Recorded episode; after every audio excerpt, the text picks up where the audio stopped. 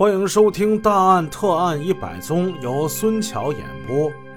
好不容易等来了信用证，不过信用证上的条款对沈阳化工进出口公司是十分的不利。十二月二十七日，刘亚松又从香港发来了一份传真，这是一篇洋洋数百字的奇文。明明是他刘亚松在用尽手段进行诈骗，却故意装出一副畏首畏尾、诚惶诚恐的可怜相。不能不说，在这伙沆瀣一气的骗子之中，刘亚松是档次最高、举足轻重的一个人。当那八万七千六百元玉龙船样品预付款骗到之后，神通广大的刘亚松便使出种种手段，真的变出来一个通过一家大银行开立的信用证。这个信用证究竟是不是真的呢？这信用证它是真的，但是经过刘亚松稍稍弄了点手腕，弄出几个不符点，这信用证啊就成了废纸一张。按理说到此时就应该有所觉悟了，可是呢，刘大为、李卫华的热情影响到了某些决策者，他们尚未认清刘亚松及其同伙的真面目，对他们修改信用证到此时还是抱有着希望的，还在期望着把这个既创汇又大赚一笔的玉龙船出口贸易给做成功。围绕修改信用证，在李卫华和刘亚松之间又展开了一场电话电传大战，一场无形的拔河赛。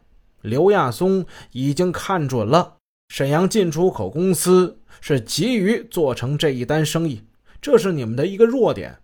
好，那我就抓住这个弱点。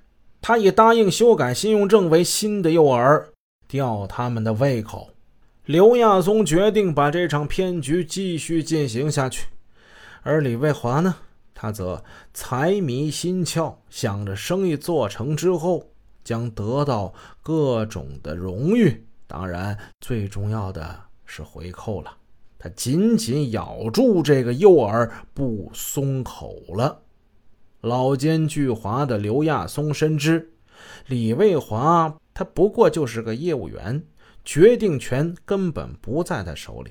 如果僵持下去，把拔河的绳子给绷得太紧，就有可能把这绳子给扯断，最后呢是功亏一篑。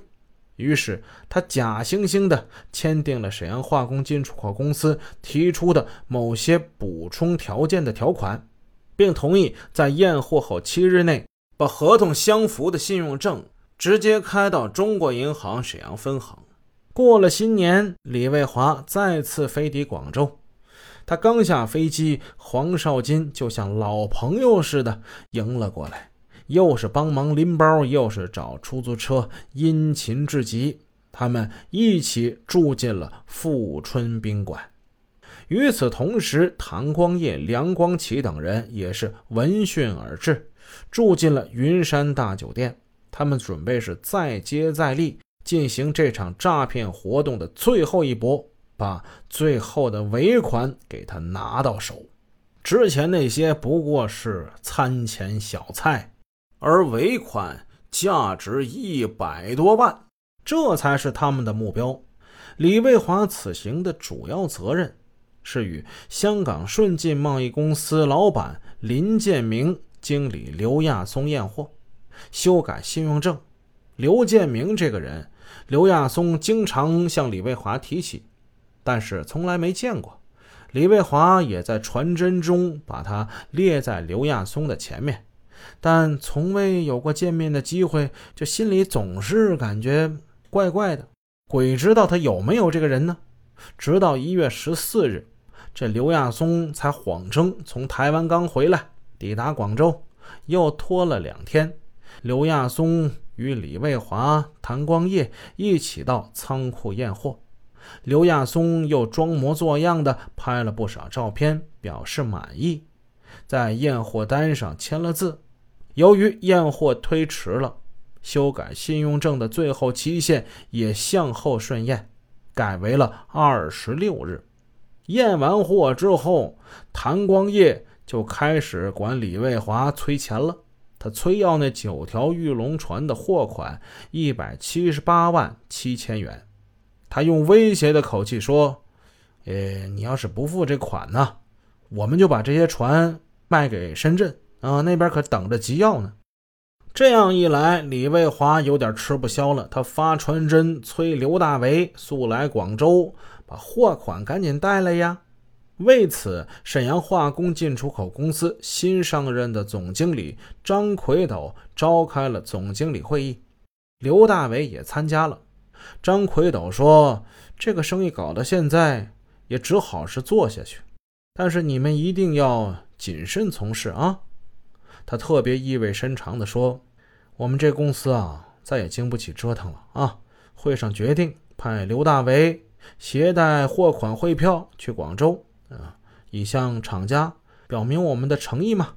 张奎斗所说的“我们这个公司已经再也经不起折腾”这句话实有所指，因为在这前不久，这家公司就发生了一起重大的经济案件。一个刚刚参加工作的年仅二十岁的女财务出纳员，从一九九零年十月到一九九一年四月，在仅仅半年时间之内，先后十次偷着从公司的资金中挪用了一百一十一万元，给她的男朋友及其哥哥做买卖。后来这哥俩可好，携款跑到国外去了。案发之后。这女的，她就被捕了，挪用的百万元公款只追回了一半。这个案子不仅给沈阳化工进出口公司的经济实力给戳了个大窟窿，而且也给人们心理上以很大的打击。张奎斗的话虽然没有点名，但其含义是很清楚的。倘若玉龙船这个生意再发生什么意外的话，内乱未止，再加外祸，这化工进出口公司他还有个好吗？临行前的会议上，刘大为被授予一项重要的使命，携货款去广州。不过，公司要求他在没有接到公司收获新加坡修改的新的信用证的消息的情况之下，你不可以向厂方支付货款，以防万一。大家形象的把这称为是“不见兔子不撒鹰”。刘大为出发之前，公司的头头们再三叮嘱他：“啊，不见改正，绝不付款；不见兔子不撒鹰，记住没？”刘大为是拍着胸脯表示，他一定不会出问题，肯定为公司打好1992年开门第一炮。本集已播讲完毕，感谢您的支持，祝您一天好心情。